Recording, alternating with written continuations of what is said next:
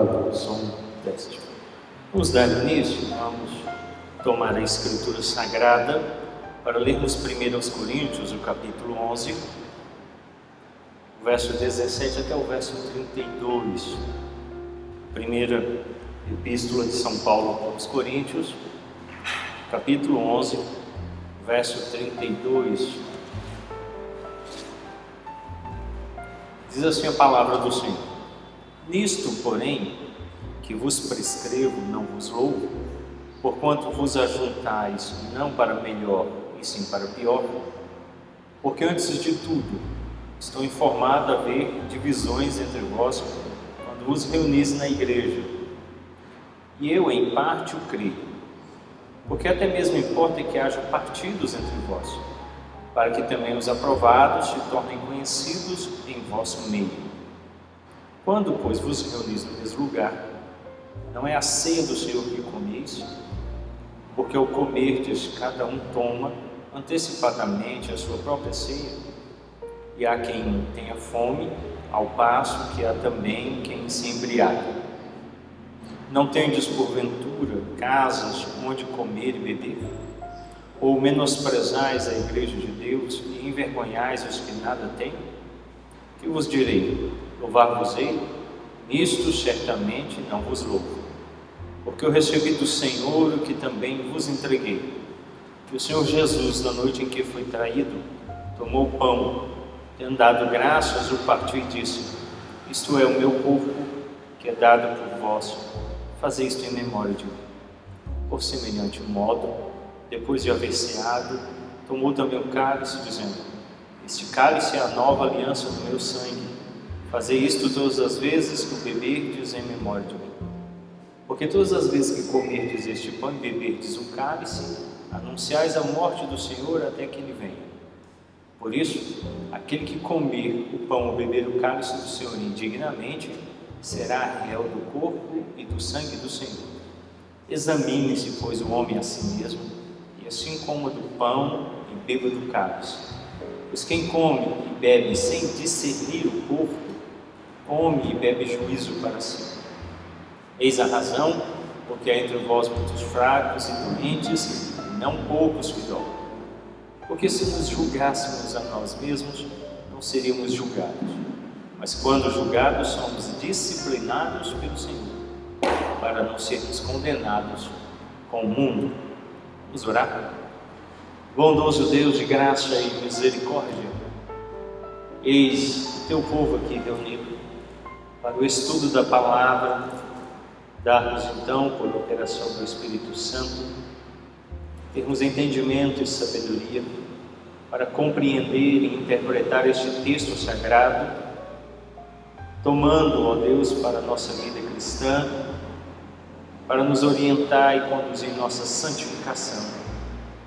Ajuda-nos a crescer na compreensão deste maravilhoso meio de graça que é a ceia do Senhor nós oramos e rogamos em nome de Cristo Jesus. Amém. Nós estamos avançando na compreensão do Catecismo Maior do Westminster e a pergunta 171 nos ajuda a compreender o que agora há pouco lemos aqui em 1 Coríntios capítulo 11. Como os que recebem o sacramento da ceia do Senhor devem preparar-se para este ato. A ideia dos puritanos, então, e a gente precisa entender o contexto histórico no qual eles estão compondo este documento.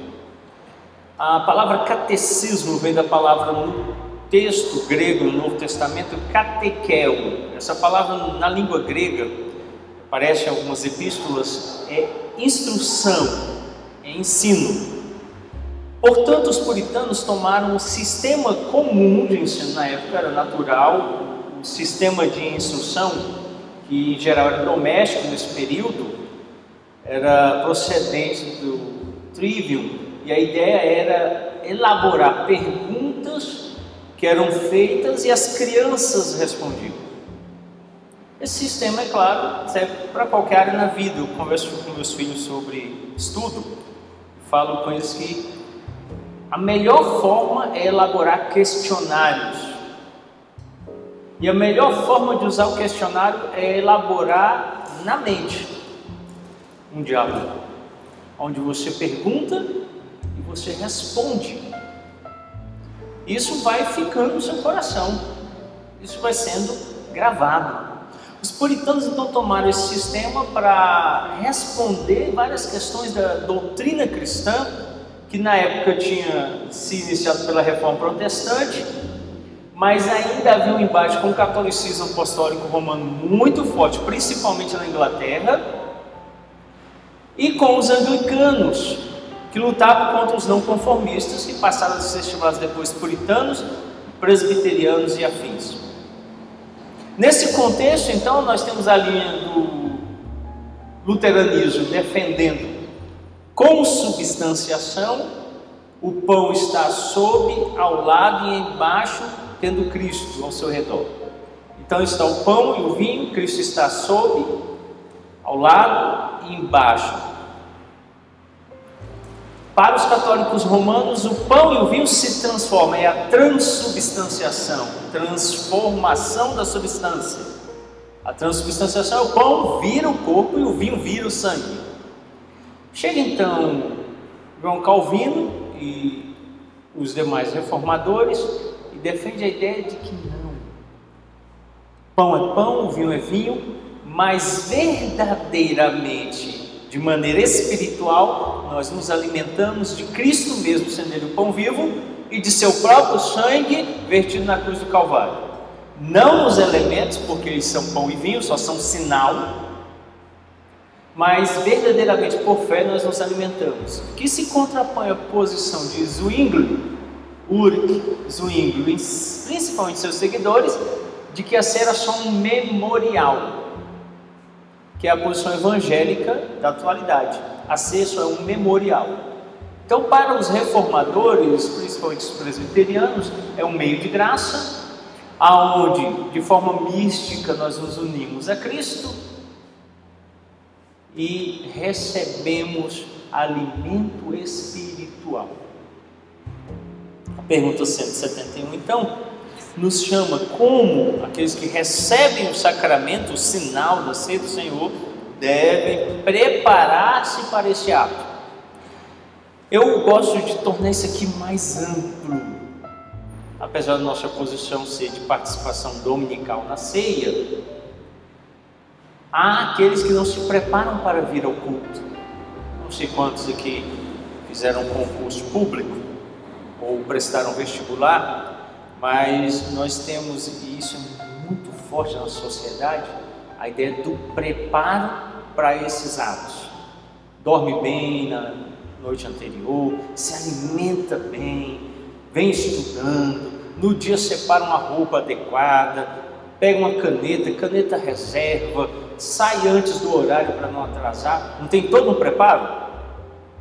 A família se organiza para deixar que aquela pessoa se concentre, descanse. O pai planeja, né, treina lá sai com o veículo da garagem e aonde vai ter mais trânsito, mas tudo para que na hora exata, no momento exato, no lugar exato, ela tenha tudo que lhe é propício para executar a prova. Quando você vai ao culto, então as cenas que eu já vi, gente que entra na igreja cultuando a roupa, porque não deu tempo de vestir direito em casa. Gente entrando com carro em alta velocidade no estacionamento da igreja. Gente que entra brigando, gente que esqueceu panela ligada, gente limpando remela do olho porque não teve nem como lavar o rosto, gente que chega atrasada. Isso tudo demonstra falta de preparo. Preparo para estar à presença de Deus e cultuar. Então chega um comunicado na casa do presbítero Agel, o presidente da República quer conversar com o Agel, ele quer ouvir o Agel sobre propostas para mudar a educação do país. Oportunidade boa, né, Agel? Tem muito para contar, não tem? Tem caminhos para contar, não tem, Agel? Aí você vai fazer como? Vai de Havaiana, aquele chinelozinho bem velho, você mexer no quintal da sua casa, um short, uma camiseta qualquer assim, Agel? Vai sair atrasado desse jeito? Se qualquer um de vocês fosse convidado pelo presidente da República para estar na presença dele, como é que você ia fazer? Bom, eu particularmente ia colocar um paletó, ia me preparar para chegar lá cedo, ia até arrumar alguém que dirigisse o carro para mim, para eu não ter que me estressar com o trânsito. Eu ia preparar tudo para responder. Se ele está querendo me ouvir, eu tenho que ir preparado, não tem? Não posso chegar lá e falar qualquer coisa. Então, se ele está querendo me ouvir, eu tenho que ir lá preparado. Tudo isso porque ele é um líder da nossa nação, nós devemos a ele respeito e temos uma oportunidade ímpar. Ou vocês falam com o presidente, a senhora liga o nosso plantão dia para ele? Não, tem nem o número, né? Ah, mas ele está querendo falar comigo, pastor, então eu vou. É uma situação de prestígio, não concorda, Samuel, não é? E quando Deus nos chama a presença dele? A palavra dele diz assim: Vinde, vinde e adorai o meu nome. Quem é que está convidando a gente? Deus. Como é que a gente vai? De qualquer jeito? Então preparo. Os puritanos então agora estão chamando para um aspecto particular do culto que é a ceia. Como é que eu me preparo para ela?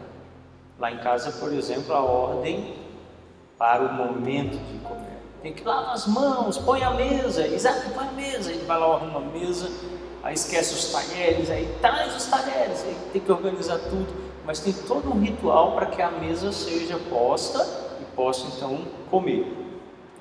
Quando eu vou à mesa, ceia do Senhor, pastor, como é que eu me preparo?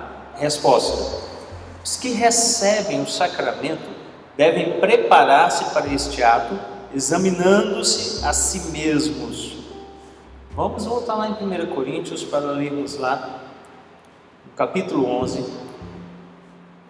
os versos de 28 a 31. 1 Coríntios, capítulo 11, verso 28 a 31. Examine-se, pois, o homem a si mesmo, e assim coma do pão, beba do cálice. Pois quem come e bebe sem discernir o corpo, come e bebe juízo para si. Eis a razão porque entre vós muitos fracos e doentes, e não poucos que dormem. A ordem do apóstolo, então, no verso 28, é um exame. Vocês já fizeram exame, já? Exame chamado popularmente vista, que é o oftalmológico. Já? Fizeram exame para tirar carteira de motorista? Fizeram exame na escola? A escola hoje não está dando muito exame, né? Na minha época tinha exame de todas as matérias. O que, que pode acontecer quando você vai a um exame? Fazer lá um exame, eu estou precisando de fazer, assim, quando eu olho ali para o final, assim, eu já não consigo discernir os rostos, estou ficando embaçado. Depois dos 45 a gente começa a perder aquelas capacidades da juventude, tinha olho de águia, né? Aí eu já estou, você fala, quando ele mover aquelas letrinhas, talvez eu me reprove em alguma coisa ou eu seja aprovado, né? Está conseguindo ler? Tô. Não, não consegui ver. Eu posso ser aprovado ou reprovado. Vai fazer o exame para tirar a carteira de motorista, você pode ser aprovado ou reprovado. Você vai fazer um exame na escola, você pode ser aprovado ou reprovado. Em qualquer um dos dois atos, você precisa responder. Na ceia do Senhor é a mesma coisa. Eu venho à ceia, e aí a ordem de me examinar. Ora, se eu sempre tivesse certeza de aprovação, para que fazer exame? Concorda? O exame ele não depende de mim, ele é externo a mim e me examina. Então eu vou lá fazer o exame. Como é que eu estou me portando em relação ao meu Salvador? À vida cristã, aos crentes com quem eu vivo. Aí eu posso ser aprovado ou reprovado. Se eu for aprovado, qual é o meu dever? O aluno vai lá, estuda, tira 10. Aí ele pode abandonar a escola e acabou tudo, é assim? Não. Se ele foi bem, deve continuar aprimorando o conhecimento, crescendo o conhecimento. E se ele é reprovado? Ele tem o dever agora de buscar corrigir o erro e ser aprovado. Então eu venho a ceia, me examino. Aí fui aprovado. Vamos tomar, por exemplo, a vida cristã. Como é que anda a sua vida cristã? Tenho orado, tenho lido a Bíblia, tenho crescido em santificação, eu me acho aprovado. Que bom. Vamos examinar o aspecto relacional. Ah, briguei com o irmão semana passada, que ir lá pedir perdão. Eu fui reprovado. Então eu confesso o meu pecado e busco reconciliação. O que eu não posso fazer é não me examinar. Mas há um princípio que ronda as igrejas evangélicas de que quando alguém fala assim, ah, eu estou em pecado, eu não vou para a ceia. Não é isso que ele está dizendo. Ele está dizendo que eu devo ir à ceia e lá me examino. Por quê? Olha o princípio que é aplicado a partir do verso 31. Porque se nos julgássemos a nós mesmos, não seríamos julgados. Então, quem é o primeiro juiz? A própria consciência. Ela é o juiz um, primeiro. É por aí que começou o exame. Então, pai e mãe sabe das coisas. Aí você vai lá que o filho está fazendo coisa errada. Por antecipação a gente já sabe. Aí o pai sempre fica assim, vou esperar para ver se vai vir aqui contar.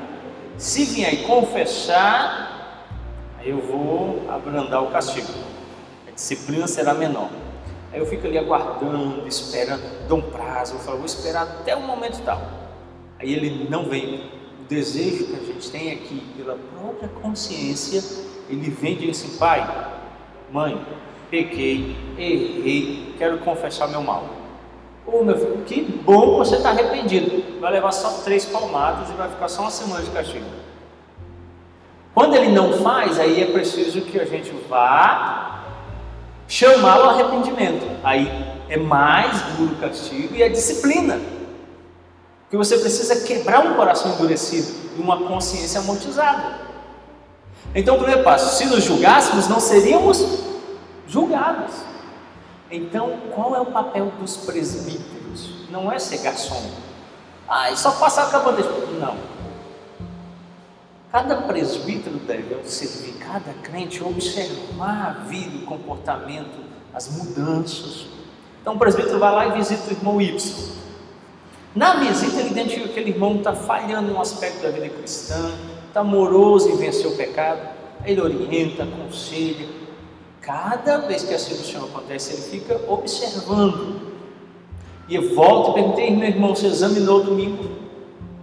Me examinei estou reprovado. Então, pegue a palavra de Deus, estude com afinco, tome as verdades do Evangelho para mudança do seu comportamento.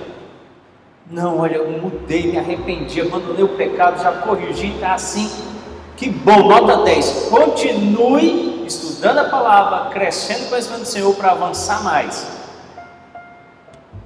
Então, o papel do presbítero é isso: o presbítero tem que estar pastor, hoje fulano não ligou a ceia, tem uma coisa errada. Pastor fulano tem duas santas ceias que não vem, tem uma coisa errada. Pastor veio, mas tem reclamação acerca dele e a gente não está percebendo mudança de comportamento. Essa pessoa então, ela vai se identificando com um julgamento vai acontecendo, sabendo que se não acontecer, ela vai ser julgada. Tem alguém observando. E alguém vai cobrar. Agora olha o que diz o próximo verso, verso 32. Mas quando julgados, somos disciplinados pelo Senhor, para não sermos condenados com o mundo. Se eu não me julguei, eu vou ser julgado. E esse julgamento vem de Deus, para que eu não seja condenado com o mundo.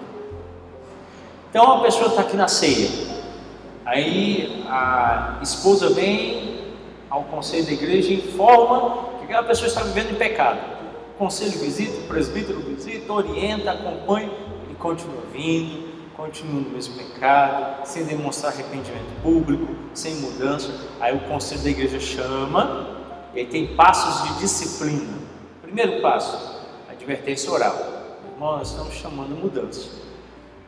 Aí continua pecando, continua vivendo do mesmo jeito. Segundo passo, pode uma disciplina escrita. Conselho vai registrar aqui Vão ter que mudar. Não mudou, continua pecando. Aí o conselho vai dar uma disciplina mais forte. Nós vamos afastar da ceia do Senhor.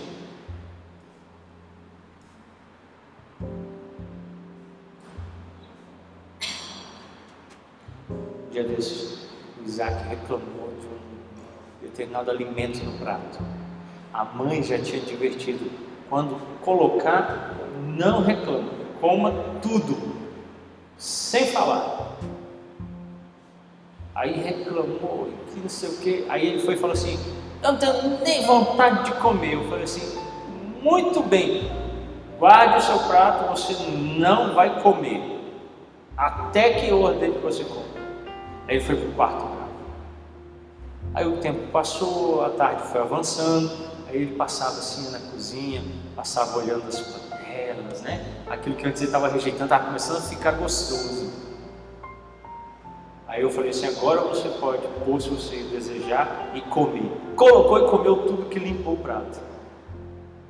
Quando eu retirei o alimento, o que, que ele fez? Teve desejo do alimento. Aí ele valorizou o alimento. Aí ele falou assim: eu preciso. A fome apertou e ele falou: eu preciso, senão eu vou perecer. Começou a doer o estômago. Então o crente está ali, aí tem Cristo para se alimentar. Em vez de se alimentar de Cristo, ele fica ali comendo as migalhas do pecado. Migalha não alimenta. O alimento do pecado é enganoso. E aí ele fica ali, fica ali, olha, vem comida, verdadeira comida que é Cristo, abandona o pecado. Não. Aí o conselho vai dizer assim, então você não pode participar. Para ver se suscita em você fome espiritual. E para mostrar para todos que nós não coadunamos com o pecado. A mesa do Senhor, só que eles estão vivendo santidade. Aí duas coisas podem acontecer: ele se arrepender, e vir pedindo que sirva o alimento, ele está com fome. Ou ele fala assim: eu vou largar logo tudo de vez. Aí, vivendo em penitência, o conselho pode dar o último passo. Você está excluído do corpo de Cristo. Você não quer viver em santidade. E aí acabou a história. Então, o alimento é algo necessário, o alimento espiritual, ele deve se comportar de acordo. E o primeiro passo é um julgamento. Tem que ter esse julgamento da própria consciência. Se não acontecer, ele vai ser julgado pelos de fora. Os de fora que eu falo aqui é dele, fora dele, que é dever dele na sua consciência se julgar. Não fazendo isso, há o julgamento por parte da igreja. Então, os puritanos estabeleceram esse primeiro passo os que recebem o sacramento devem preparar-se para este ato examinando-se a si mesmos, se estão em Cristo. Esse exame não é o que eu acho, que eu penso que é certo, o que eu acho que é errado. Por exemplo, eu acho que é certo cada um de me dar 500 reais aqui. Vocês não concordam? Hã? Sim? Fala assim, não, pode falar bem forte. Oh, mas eu acho que é certo. Vocês vão concordar comigo que isso é muito errado, né? Ele está tirando dinheiro da gente sem fazer nada. Que negócio doido é esse, né? Então, às vezes a gente fica achando que uma coisa é certa, que a outra é errada, mas o meu parâmetro de julgamento não pode existir. Qual é o parâmetro de julgamento? Deus. E Ele manifesta isso na Sua palavra. Então agora eu preciso entender que não é o que eu acho, que eu penso que está certo e está errado, que vai me limitar ou não à mesa. É como eu estou em Cristo Jesus. Como é que é o seu relacionamento com Cristo? Cristo é o seu tudo? Essa semana o reverendo Eliomar, pastor no estado de São Paulo, igreja presbiteriana lá, fez uma belíssima citação nas mídias sociais, eu até republiquei ela. Tem um movimento aí, as pessoas é, buscando alguma coisa boa em 2020 para não terminar o ano falando que o ano foi perdido. E ele colocou assim: se você precisa procurar alguma coisa boa em 2020, você não conhece de fato Cristo. Cristo é o nosso tudo. Por exemplo, nossa visão é tão materialista do mundo, tão hedonista, tão voltada para os nossos prazeres, que a gente lê o Salmo 23 de forma pecaminosa. O salmista não está dizendo que a nossa bênção é um pasto verdejante, é água que refresca, qual é a bênção lá? Pastor. É porque ele é o meu pastor é que eu não tenho falta de coisa alguma. Mas não é das coisas que eu tenho falta, é porque ele é o meu tudo. Daí Richard Baxter, o puritano, ter dito que um céu sem Cristo é um inferno. Porque nós não estamos à procura de nenhuma outra coisa senão Cristo. Na então, a primeira coisa que eu devo buscar incessantemente é próprio Cristo. Como eu estou em Cristo? Se estão em Cristo, a respeito dos seus pecados e necessidades. Como é que eu me relaciono com Ele? É o primordial. Sem Cristo não há nada a ser feito. Porque João Batista, vendo, declarou: Eis o Cordeiro de Deus que tira pecado do mundo. Agora eu posso olhar para os pecados porque eu tenho referência, senão a gente entra em desespero. Senão a gente entra em desespero. Quando nós temos a solução, uma solução que é plena suficiente, os problemas desaparecem. Aí eu não sou mais dominado por eles. Eu falei disso no texto que eu publiquei essa semana passada, isso está no nosso boletim. Quando Cristo é o nosso tudo. As situações de angústia não podem sobrepujar a esperança. O que, que vale mais, 100 reais ou um real?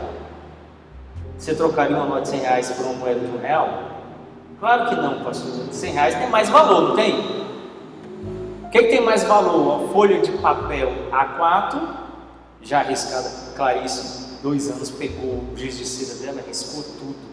Ela não tem muito valor mais para imprimir nada, né? Uma barra de ouro. É claro que a barra de ouro, pastor, nem a folha quando estava limpa tinha esse valor. Nós conseguimos mensurar o que tem valor e o que não tem. Qual é o nosso maior tesouro? Cristo. Tanto que Jesus usou uma imagem muito bela para apontar isso. Se um homem descobre que tem um terreno onde tem um tesouro inestimável enterrado, o que, que ele faz? Volta e vende tudo. Vendeu as roupas que ele tinha, vendeu a casa, vendeu a comida, vendeu tudo o que ele tinha e voltou lá para adquirir aquele terreno. Por quê? Ele entendeu que qualquer coisa que ele tem vai ser sobrepujado por aquele tesouro. Então, se Cristo é meu tudo, agora o restante fica fácil. O pessoal diz assim: para tudo tem solução na vida, menos a morte, né? Não. Para tudo tem solução na vida, inclusive a morte. Cristo venceu a morte. Nós não tememos a morte. O apóstolo então diz que morrer é lucro, por quê? Quando morrermos, estaremos com Cristo. Então, agora, qualquer outra situação, ela não me abate. Por isso, me examinar como eu estou nele, se eu estou firmado nele, me alimentando dele, me apropriando dele, eu posso agora olhar quanto aos meus pecados e necessidades. Qualquer necessidade que eu tenho vai ser suprida em quem? Cristo. É porque a nossa versão, a tradução da nossa versão, não dá a entender claramente como o texto hebraico. Porque Ele é o meu pastor, de nada terei falta. Eu não tenho falta das coisas porque Ele é o pastor supremo. Por tê-lo, eu tenho tudo, não preciso de mais nada. Agora as minhas necessidades são supridas nele. E os meus pecados? Tem algum pecado que Cristo não perdoe? Ele perdoa todos os nossos pecados. Nos lava dos nossos pecados, das nossas iniquidades. Ele nos purifica completamente. Então agora o exame na pessoa dele, na obra dele, me traz esperança não desespero. Porque eu tenho grande conforto em Cristo. Os puritanos avançam e dizem assim: da verdade e da medida do seu conhecimento como é que você está crescendo na verdade? Uma coisa que me causa desespero é a falta de meta dos crentes. Por exemplo, agora em janeiro, dia 20 de janeiro, eu completo 20 anos de casado. Aonde que eu quero estar daqui a 10 anos, daqui a 20 anos? Eu tenho que planejar. Quando eu cheguei aqui para pastorear essa igreja, ano de 2009, eu apresentei para o conselho um projeto pastoral dividido 5, 10 e 15 anos. Curto, médio e longo prazo. Aonde que eu quero chegar no pastorado com a igreja? Tem que ter uma direção para onde está indo. Senão a gente fica perdido. Você vem para a igreja, você está crescendo no Evangelho? Você está aprendendo mais a palavra? Quanto você conhecia de Gênesis, quanto você conhece hoje?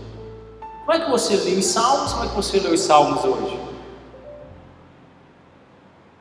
Se você não está tendo crescimento, você tem que reavaliar.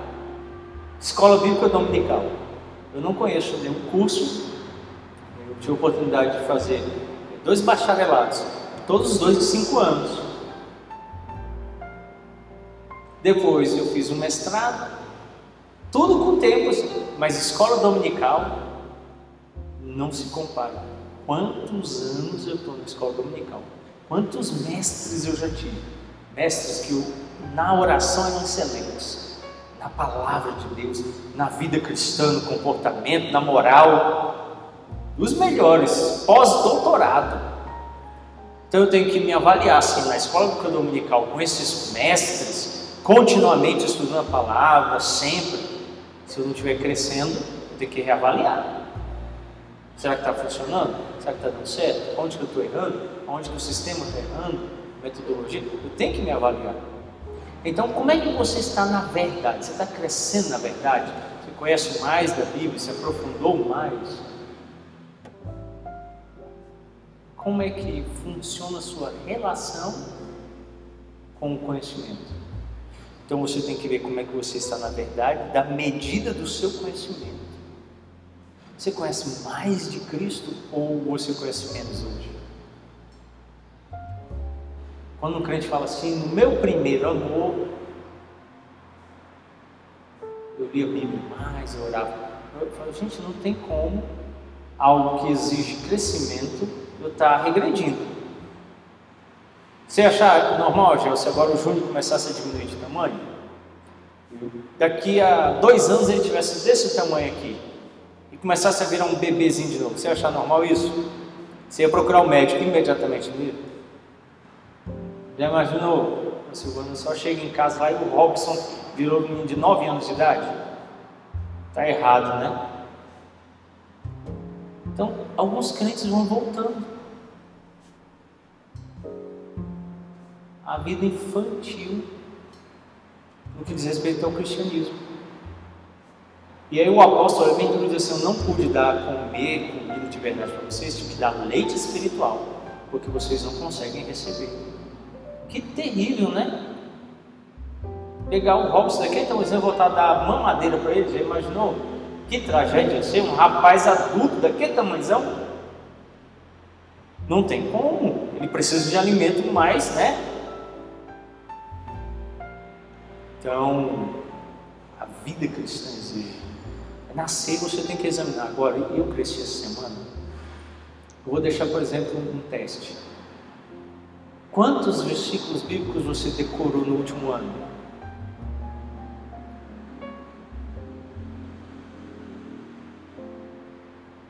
Vocês aprenderam palavras novas e termos novos agora, né? SARS-CoV 2, Covid-19, álcool gel, máscara, tudo isso se tornou tão comum do cotidiano que não tem uma frase que não entra numa palavra dessa. Se não entrar, tem uma coisa errada, né? Nesse contexto de pandemia, enfermidade, morte, todos os textos que falam sobre saúde e vida na Escritura não seriam propícios a serem decorados?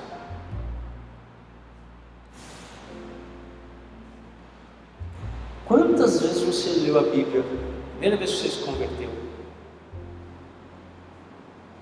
E quantas vezes você lê ela agora que você já avançou na vida cristã? Eu quase li em dois meses. Eu fui esmorecendo, mas eu fiquei numa fome quando me converti. Ia todo dia no pastor, pastor, me explica isso, pastor, isso aqui, pastor, isso aqui. Era até chato. Mas a fome era tanta. Aí eu espero que você continue, né? Você não pode voltar a comer leite espiritual. Você tem que começar a comer comida mais elaborada. Aí eu passei ela em um ano. Aí depois li de novo em um ano. Aí li até a metade do ano, depois outra metade, lia outra. E aí eu fui crescendo, crescendo, crescendo, crescendo. Hoje eu tenho três planos de leitura. De manhã cedo, mais frescamente. Tem um plano de leitura para ler três meses a Bíblia toda. Na hora do almoço eu já fico com a mente mais cansada. Tem um plano de leitura para ler ela toda em seis meses. E à noite que você está cansado, tem um plano de leitura para ler ela todinho em um ano. Uma leitura mais leve, uma mediana e uma bem pesada. Em cada versão, em cada momento do dia. Não seria tolice minha, uma avançada vida cristã, voltar a ler a Bíblia só uma vez no dia, um ano inteiro? Eu tenho que ler com mais afinco, com mais vontade, com maior experiência. Eu não posso voltar lá no início, ler os salmos. Vou ler só os salmos, que é uma leitura mais leve e tal. Não dá, porque eu já cresci. Então você se examina como é que você está se portando. Ora, se eu estou sendo alimentado, não é para eu estar crescendo? Se eu não estou, alguma coisa está errada, eu tenho que reavaliar meu cardápio, como é que eu estou me alimentando, para descobrir qual é o problema.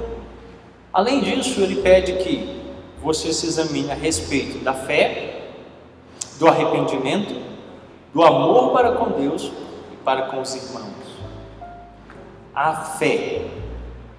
Abra lá em Hebreus, no capítulo 11, a epístola aos Hebreus, capítulo 11. Nós vamos ler do verso 1 até o verso de número 3. Hebreus, capítulo 11, verso 1 até o verso de número 3. Para nos ajudar a definirmos esse exame necessário. Ora, a fé é a certeza de coisas que se esperam, é a convicção de fatos que se não veem. Pois, pela fé, os antigos obtiveram bom testemunho. Pela fé, Entendemos que foi o universo formado pela palavra de Deus, de maneira que o visível veio existir das coisas que não aparecem. Primeira definição fala de certeza de coisa que está sendo aguardada, de algo que você espera. Por exemplo, vocês têm certeza que o sol vai nascer amanhã de manhã? claro, né? não tem como ele frear. Se ele parasse agora, o nosso sistema, como nós o conhecemos, sistema solar, ia ruir, nós íamos morrer imediatamente. E esse, todo esse processo que nós estamos vivendo aqui agora ia ruir. Então, é, é, é algo que não pode interromper, precisa ser contínuo. Então, quando for bem de manhãzinho cedinho, você pode ter certeza de que ele vai nascer. Você pode esperar, certo de que ele virá. Porque se ele parar, tudo acaba. A Bíblia pede que pela fé você tenha certeza de coisas que você espera. Por exemplo, a segunda vinda de Cristo. Nós sabemos o dia? Não. Mas a gente sabe que ele virá. Daí o exemplo que é utilizado, o primeiro exemplo que pela fé entendemos que foi o universo formado. Deus criou o universo. É a convicção de fatos que se não veem. Alguém aqui já, já viu o presidente da República a olho nu? Não? Então ele não existe. Hã? Existe o pastor, ele assina a lei aí. Mas vocês nunca viram ele. Mas vocês estão convictos que ele existe, porque há fatos. O país está sendo governado, ele tem assinado leis, ele foi nomeado. Então, apesar de não ver, há fatos que apontam a existência dele. Eu estou convicto. Nunca vi, mas convicto por fatos. A Bíblia também nos apresenta fatos que me deixam convicto que Deus existe, opera. Então a fé é isso. Fé não é fazer força, fé não é um sentimento. A fé é esse movimento. Você tem se examinado quanto à sua fé? Para isso ela precisa de alicerces. Quais são os alicerces da fé? As promessas de Deus, que são em três categorias. As promessas que se cumpriram. Deus diz que ia enviar o seu filho, ele enviou. Sim, ele nasceu da Virgem Maria, viveu entre nós e aos 33 anos morreu no Calvário em nosso lugar, ressuscitou e foi assunto aos céus. Se cumpriu.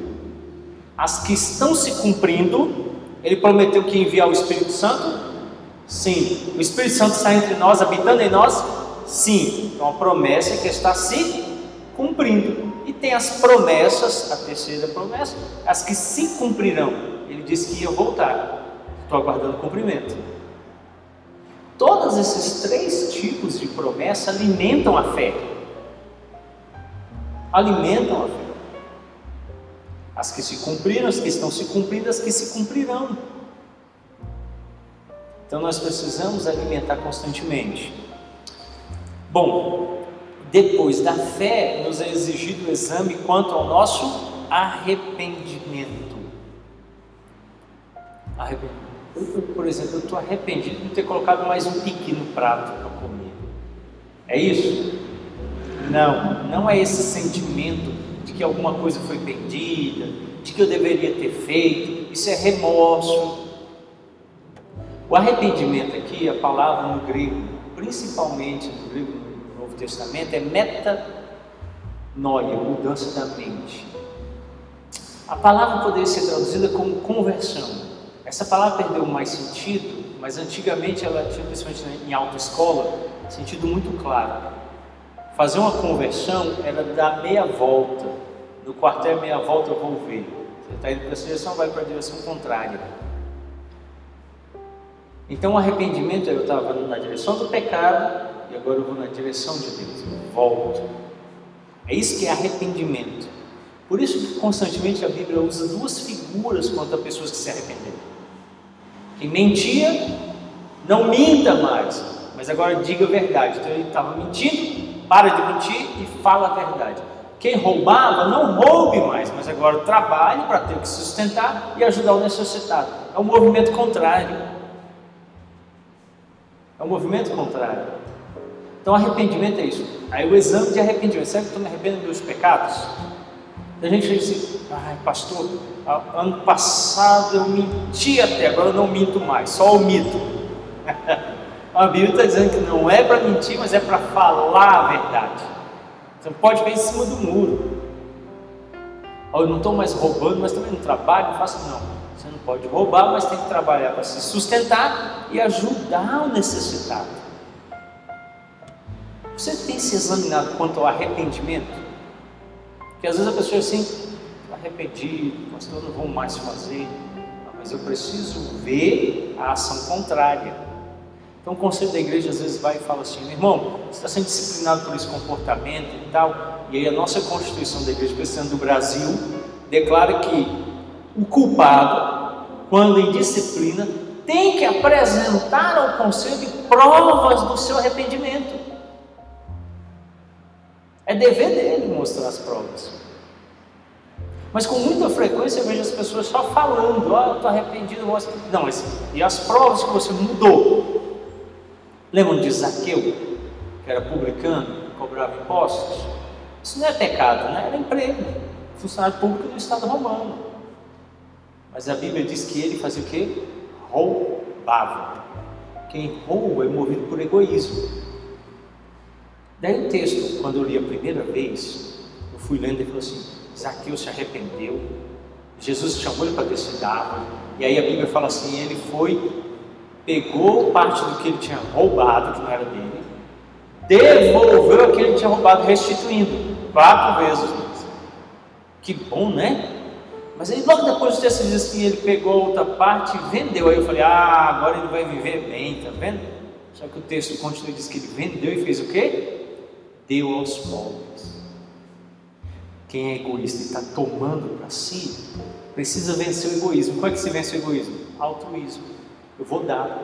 Tem alguém necessitado? Toma. Tem alguém precisando? Está aqui. Então ele restituiu e agora ele passa a dar.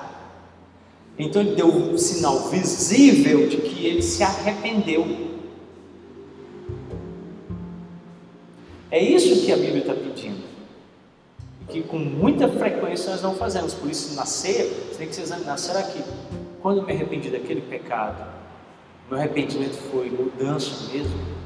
Parei de fazer o que eu não devia e agora estou fazendo o que eu devo fazer? Outra coisa que é pedido aí quanto do amor para com Deus. Você constantemente precisa examinar como é que você está amando Deus. Porque há concorrentes e concorrentes muitas. O diabo batalha diariamente para tirar o foco de Deus. Isso é muito fácil, não é? Então eu preciso examinar como é que eu estou amando a Deus. A Bíblia dá várias ordens sobre o nosso amor para com Deus. Devemos amar a Deus em segundo lugar, né? Em terceiro, quarto. Como é que eu devo amar a Deus? Em primeiro lugar. Meu primeiro amor é Deus. Mas aí pode surgir outros amores, pode? Pergunta difícil. Aí você chega o filho e fala assim: Você ama mais papai ou mamãe? Ele, igual. a resposta é: né? Eu amo os dois. Ele está certo, né? pode amar nenhum nem outro, ele tem que amar os dois. A gente não pode fazer isso com Deus. E aí a Bíblia diz: Amar Deus em primeiro lugar e acima de todas as coisas. Nada pode se equiparar a Ele, senão vira um outro Deus. Deus é zeloso do seu nome. Então, amar a Deus antes de amar qualquer coisa. E toda outra coisa tem que estar embaixo do amor dele. E ela vai dando então parâmetros de como se deve amá-lo. Além desse exame, se requer também de como eu tenho me portado para com os irmãos. Como é que você se porta em relação ao corpo de Cristo? Igreja, Você ama seus irmãos, você tem perdoado, você tem se preocupado, você tem procurado, orado com eles, amado seus irmãos. Na você precisa se examinar.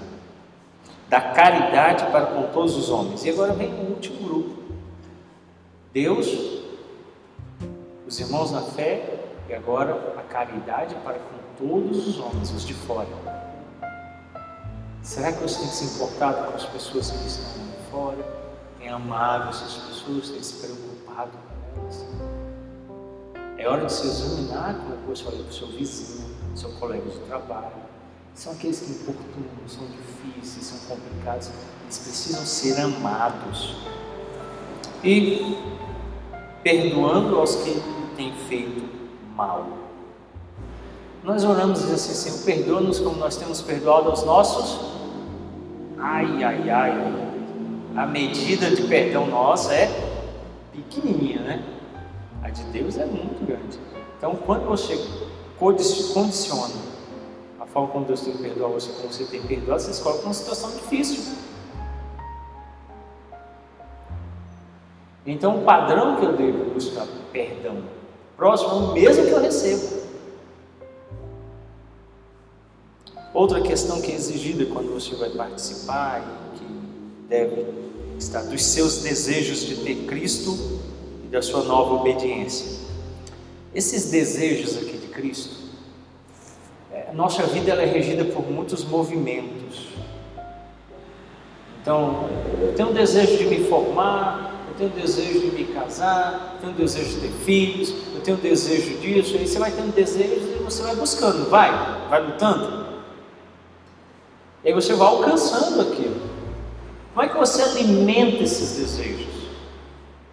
Alguns vão lá e ficam namorando na vitrine bem que querem comprar, outros planejam. E as coisas vão acontecendo para que aquilo se realize. Em relação a Cristo, é a mesma coisa. Como é que estão os seus desejos para com Ele? Você, estão aumentando? Crescendo? Um marido que realmente tem a esposa para si, percebe que os desejos dele pela esposa só aumentam. você perguntar se eu mais hoje que quando eu conheci, ah, muito mais. 20 anos ao meu lado, passamos lutas que eu nem consigo mencionar aqui. Tivemos três filhos. Isso tudo vai aumentando os meus desejos por ela. Eu quero mais.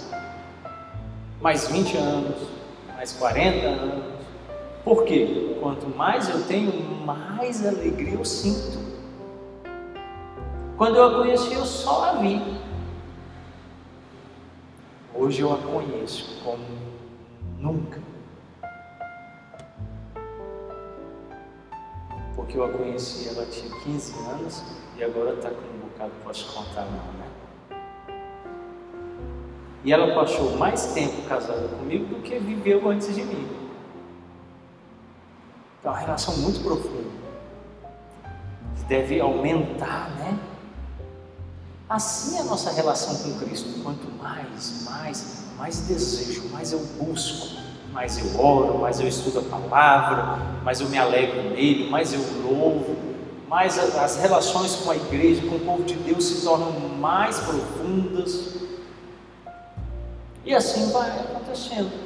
Além desses desejos, também da nova obediência. Quando a vida cristã começa, é mais difícil obedecer. Mas depois você vai acostumando. Tem que orar, tem que ler a Bíblia, tem que ir para a igreja adorar a Deus. Então você vai se acostumando a obedecer a palavra dele, os mandamentos. Antes era tão difícil, né? Você deitava e sentia aquela lista enorme de pecados que dominavam você. Hoje já conta-se nos dedos assim, tem esse, esse, esse pecado, eu preciso vencê-los. E a gente consegue zerar essa lista, né? A nova obediência, esse novo estado de vida, a nova criatura crescendo e a criatura antiga vai morrendo, a mortificação do pecado.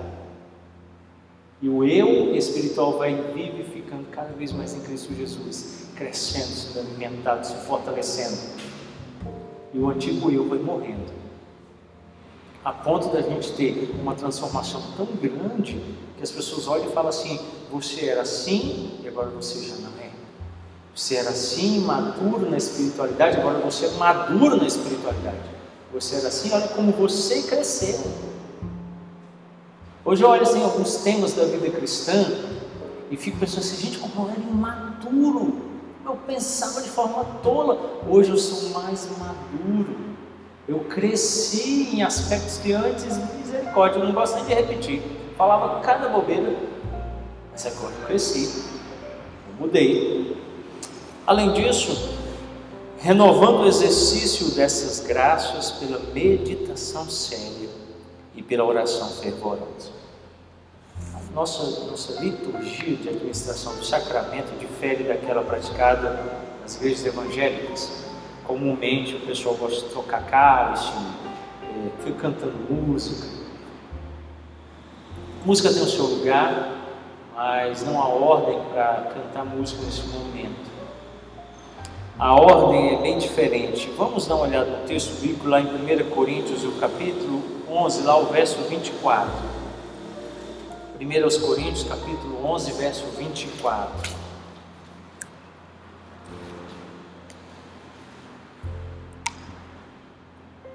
Olha o que diz.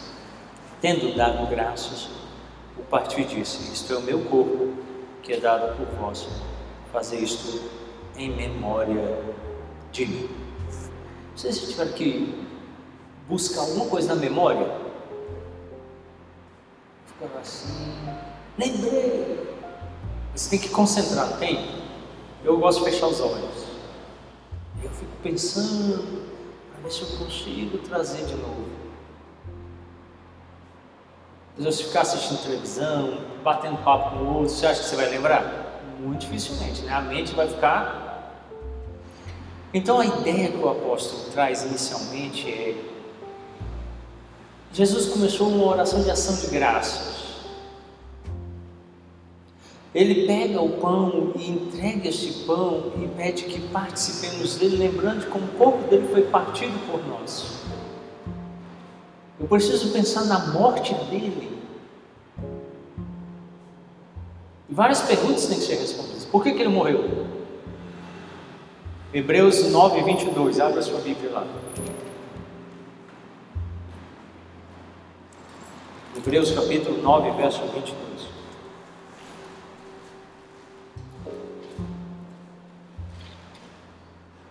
Com efeito, quase todas as coisas, segundo a lei, se purificam com sangue, e sem derramamento de sangue não há remissão. Para que haja perdão de pecado, tem que derramar sangue. Então ele teve que morrer na cruz do Calvário. Por isso que ele se encarnou. Porque sendo um Deus espírito, ele não podia morrer, espírito não morre. Foi necessário então que ele se encarnasse Sendo homem a nossa semelhança, agora ele pode ser crucificado, o sangue pode ser vertido. Porque lá no princípio, em Gênesis, Deus chega a Adão e diz assim: se vocês comerem da árvore do conhecimento do mal, morrerão. Morte tem que ter derramamento de sangue. Então agora eu paro e começo a meditar. Que era necessário derramar sangue. Mas eu sou devedor, o sangue não é meu mas eu não posso dar sangue. Posso ser cobrado, mas não tenho como pagar. O sangue é meu, mas pertence a ele. Então vem alguém que é justo, sem pecado, ele não é devedor, então ele pode dar. Então ele diz assim: ninguém tira minha vida, eu espontaneamente a dou. Não é tolice, eu estou te devendo 100 reais. Aí você vem me cobrar. Aí eu falo assim: me empresta 100 aí que eu te pago. Aí você me empresta 100 eu te pago. Paguei? Tolo, né? Pagou nada. Vai irritar o cobrador, né? Ó, oh, vim aqui, quero aqueles 100 reais que você pegou comigo. Você tem 100 reais aí? Ah, tenho. Então me empresta. E quando ele me dá, eu devolvo. Falo assim: tá aqui, é aquele 100 que eu te devia, eu estou te pagando. O cobrador vai pegar e, ah, você é louco, rapaz. Agora eu estou devendo, não tenho como pagar, chega alguém que tem e dá e fala assim: estou aqui pagando. Está pago. Aí eu tenho que meditar nisso, no preço, no valor pago. Por isso que lá em 1 Coríntios capítulo 6 o apóstolo diz assim, mas vós fostes comprados por preço de sangue. Qual é o preço que ele pagou para nos adquirir? O sangue dele. Por isso que agora nós somos propriedade dele. Nós pertencemos a ele. É a hora de meditar sobre essas coisas. No valor pago. Vamos lá em 1 Coríntios para vocês esse texto é muito belo, capítulo 6. A primeira epístola de São Paulo aos Coríntios, o capítulo 6. Verso 19 até o verso 20, o apóstolo diz assim: Acaso não sabeis que vosso corpo é santuário do Espírito Santo, que está em vós, o qual tendes da parte de Deus, e que não sois de vós mesmos? Paulo está falando isso num contexto no qual, olha o que diz o versículo de número 16: Ou não sabeis que o homem que se une à prostituta forma um só corpo com ela? Porque, como se diz, serão os dois uma só carne. Ele cita Gênesis. Paulo está pegando um caso na igreja de Corinto que um homem está dormindo com prostitutas. E aí Paulo chega e diz assim: Todo homem que deita com a mulher se casa com ela. Porque o princípio estabelecido em Gênesis é que pela relação sexual o casamento acontece. Então você está se tornando um só corpo com ela. E aí agora ele avança lá no final, no verso 19, e diz assim: Não sabeis que o vosso corpo é santuário do Espírito Santo? E vocês não podem fazer o que vocês querem com ele, ele pertence a Deus. E aí no verso então 20 ele diz assim: Porque fostes comprados por preço. Qual o preço? o sangue de Cristo. Agora, pois, glorificar a Deus no vosso corpo. Eu pertenço de alma e corpo a Cristo. Sou dele. Ele comprou, ele me adquiriu para si. Eu sou devedor dele. Não tinha uma dívida? Ele não pagou? Então agora eu sou devedor. Só que a dívida antes era de morte, agora é uma dívida de vida. Eu dou a minha vida para que vocês tenham vida. É igual mãe, né? Mãe, quando paga alguma coisa para você, você toma aqui. Não precisa, meu filho. Ela dá. Eu não vi, eu não conheço uma mãe que recebe dia do filho. A minha não. Mãe, a só me deu toma aqui. Não, meu filho, deixa ser. Eu dou para você. Fica para você. Jesus vem e diz assim: Eu estou pagando. Eu não vou requerer você. Eu estou pagando para te dar vida eterna. Então nós fomos adquiridos. Aí, é esse exame agora que eu preciso fazer, um exame tão profundo que vai falar assim: se ele me comprou, por que, que eu vou me vender? Ele me adquiriu para si. Tenho que honrá-lo, amá-lo, louvá-lo, bendizê-lo. Eu não posso mais ir atrás do pecado, me entregar pelo pecado, a Satanás, ao domínio do pecado. Agora eu pertenço a Ele. É um momento de decisão profundo. Como preparar-se para isso? Primeiro, descanse no dia anterior. Que você esteja com todas as faculdades prontas. Meus irmãos, eu não estou brincando, é verdade. Às vezes você fala que mas não fecha os olhos para orar, o crente fecha o olho, o do lado cutuca, já dormiu. Ó, oh, muitos, muitos mesmo, muitos, que dormem.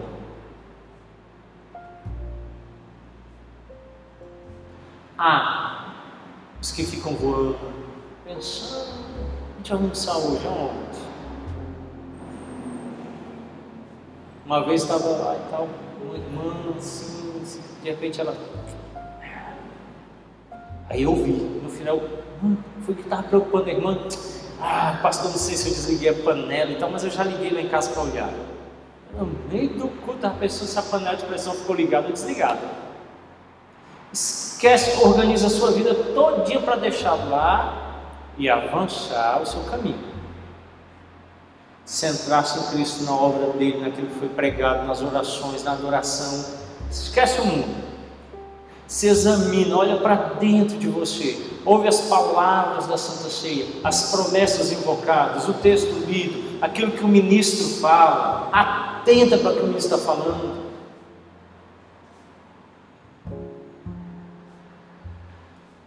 Venha, ore antes de vir, perguntando o que Deus quer tratar com você. Ore quando estiver aqui, quando Deus estiver tratando você para quebrantar o coração, porque nosso coração é duro abrir o nosso entendimento, que é empedernido pelo pecado, dispor o nosso ser para a ação, a gente precisa responder. E se necessário, aqui é a dica de ouro.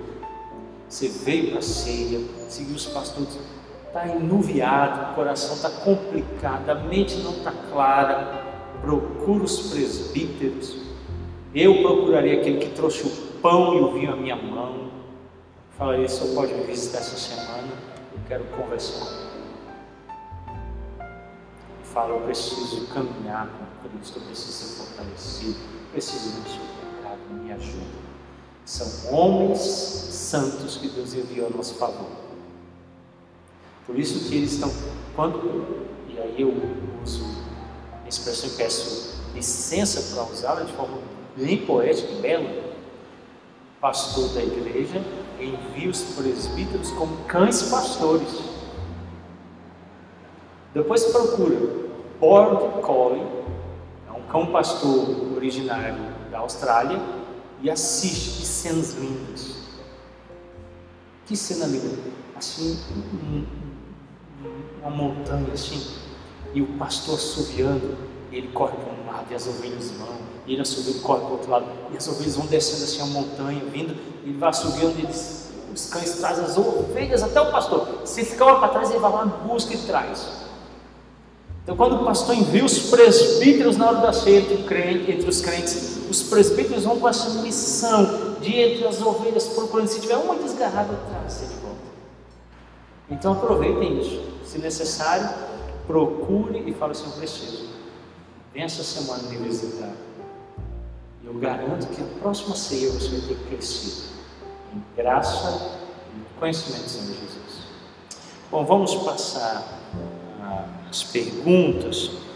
Se alguém tiver alguma pergunta, pode ser no nosso chat online ou lá no nosso grupo no WhatsApp. Eu peço que, por favor, nos encaminhe para que nós possamos respondê-las aqui. Pode ser no, no nosso grupo lá do WhatsApp da igreja ou pelo chat online aqui na transmissão. E aí eu vou estar respondendo. Enquanto eu abro aqui as mensagens, alguém tem alguma pergunta, alguma colocação?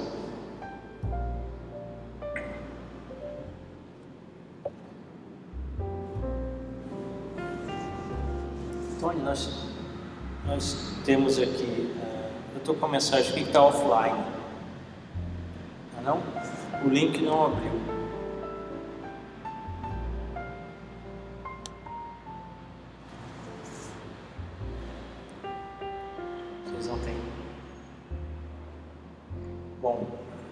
Então eu quero ajudá-los com o que eu faria. Pastor, e se eu me examino, me examino, e estou conseguindo encontrar reprovação? Isso pode acontecer. De que maneira isso acontece? Em geral, porque a nossa consciência vai sendo enfraquecida. Como reavivá-la? Escritura Sagrada. A Escritura Sagrada ela vai é, fortalecendo aquelas virtudes esquecidas e apagadas, e essas virtudes vão movendo a sua consciência. Por exemplo, dá um exemplo aqui de uma virtude, a honestidade. Nós vemos um mundo honesto hoje? Direção geral em qualquer empresa que você for por aí, RH. Não vai publicamente perguntar isso, mas veladamente, você está disposto a mentir pela empresa? Você está disposto a vender esse produto mesmo que ele não tenha boa qualidade, até para sua mãe? Se as respostas forem positivas, ele é contratado, que é o funcionário ideal. A empresa precisa vencer. Quem é honesto vai fazer o quê? Obrigado, quero este emprego. Ele não mente. Ele vai falar: esse produto tem algum defeito? Tem. Ele não está disposto a mentir. A consciência vai sendo cauterizada e alguns falam assim: todo mundo mente, por que eu não vou mentir? Se eu não fizer, eu não consigo emprego. Isso é a cauterização da consciência. Ah, uma vez só não faz mal, vocês já ouviram isso? Todo mundo faz, se você não fizer, você vai ser um bobão. Isso vai cauterizando a consciência, porque a nossa consciência nos acusa constantemente. Está lá em Romanos, no capítulo 2 e 3. Quem está tomando as Escrituras com constância vai aprender que Deus é um Deus da verdade, que a mentira procede do diabo. Então o crente tem que viver de forma honesta, confiando em Deus, que Deus vai supri-lo, provê-lo, vai abençoá-lo. Assim então, o crente precisa viver por estas virtudes e a consciência dele vai estar sempre conduzindo ele conforme os parâmetros bíblicos. Para um crente autêntico, mentira é mentira, independente da situação, e ele não deve mentir, confiar em Deus. Nosso mundo atual vai colocar parâmetros pessoais, depende da situação. Tem situação que você pode mentir, tem outras que. Se estiver fazendo bem, pode. A Bíblia nunca ele diz que em qualquer situação mentira é pecado. Já para o incrédulo, se, se produziu bem, principalmente para mim, né? Eu vou mentir. E aí a consciência pode ser cauterizada. De repente, porque você viveu muito distante de Deus, a sua consciência foi sendo amortizada e por isso ela ainda é muito fraca.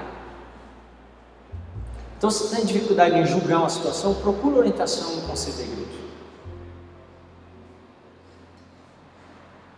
É certo isso? É correto? O que a Bíblia diz?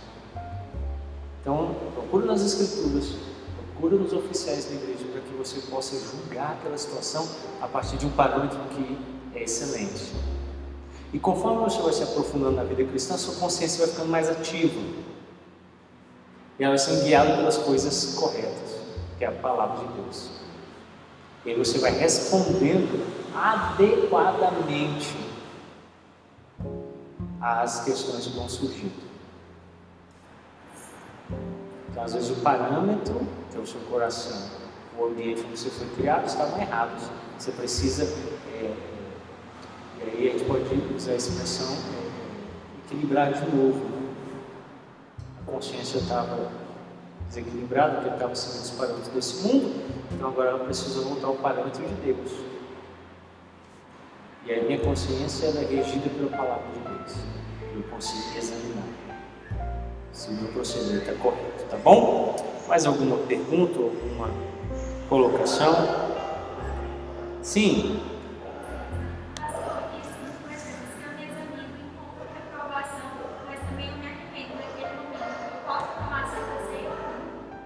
Vamos lá.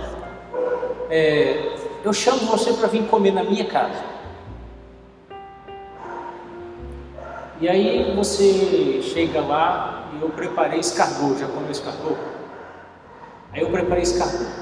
Aí você fala assim: Nossa, primeira vez que eu vim comer aqui na casa dele já fez escargot, uma comida tão cara. Eu não sou digno, eu não vou comer. Você acha que eu estou convidando você, eu vou ficar feliz?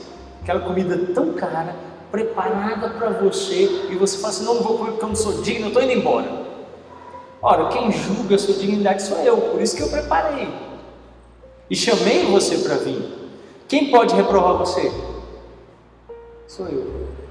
Então, se a mim me chega informação de que você está vivendo em desacordo com aquilo que eu tenho como parâmetro, eu, dono da mesa e da casa, posso dizer assim: eu não receberei.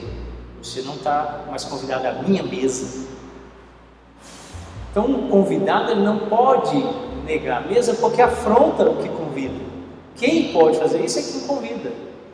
Então, às vezes as pessoas têm essa tendência: eu não vou para a ceia, pastor, porque eu estou em pecado. Não. A ceia, ela deve exigir o exame. E quando eu me examino, se eu me encontro aprovado, eu como para manter o estado de ânimo do que é correto. E se eu sou reprovado, pastor, eu devo comer para me fortalecer contra o pecado.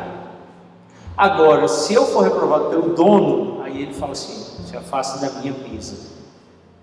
Por isso que só a igreja que pode chamar um crente e dizer assim, por causa do seu comportamento indevido, os oficiais da igreja que governam ela, para o rei da igreja, estão afastando você da mesa. Mas enquanto isso não acontece, você tem que vir à mesa. Então Isaac não queria comer, ele vai para o seu quarto então e não come. Passado o tempo, ele retornou para comer. Quem tinha reprovado e afastado, porque ele. Eu, e hoje eu chamo muita atenção dele. É, como isso. Olha, não usa essa expressão. Comida aqui é bênção, ela é alimento do nosso corpo e ela é adequada. Não tem nada que. Nós nunca íamos preparar nada que nos fazer mal. Então você não pode reprovar. Agora eu estou te afastando porque você fez isso quanto à minha mesa, que eu estou provendo para você. Agora eu estou chamando você de volta. Mas ele não pode chegar e falar, eu não quero, ou eu não estou apto. Não, você vai comer da minha mesa, que eu estou pondo para você. Então, como um pai provedor, eu estou dando alimento. E aí, às vezes, está doente, está fraco, ah, não consigo comer, não estou bem. Come, você tem que se alimentar para ficar forte. E às vezes, como um pai, já aconteceu.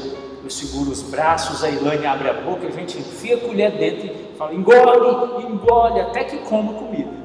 Faz isso com remédio, faz isso com comida porque a gente sabe que ele precisa se alimentar.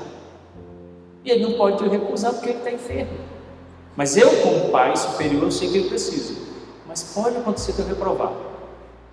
Você não é digno da minha mesa, então eu te afasto. Só quem pode afastar então é a igreja. Em nenhum lugar das Escrituras você encontra um parâmetro para que o crente se afaste, mas tem sempre um parâmetro para que ele seja afastado. Se ele não está se examinando, não está, está reprovado, não está reconhecendo, alguém tem que ir lá e julgar. Mas o princípio é julga e em reprovação come. Não diz que não é para comer. Então, agora, se o Senhor da mesa afastar, aí não come. Mas em aprovado ou reprovado, come. Porque ela vai sustentar o fraco e vai manter o forte forte. Bom? Mais alguma pergunta? alguma colocação? Deixa eu ver se tem alguma aqui. Consegui acessar aqui, Tom.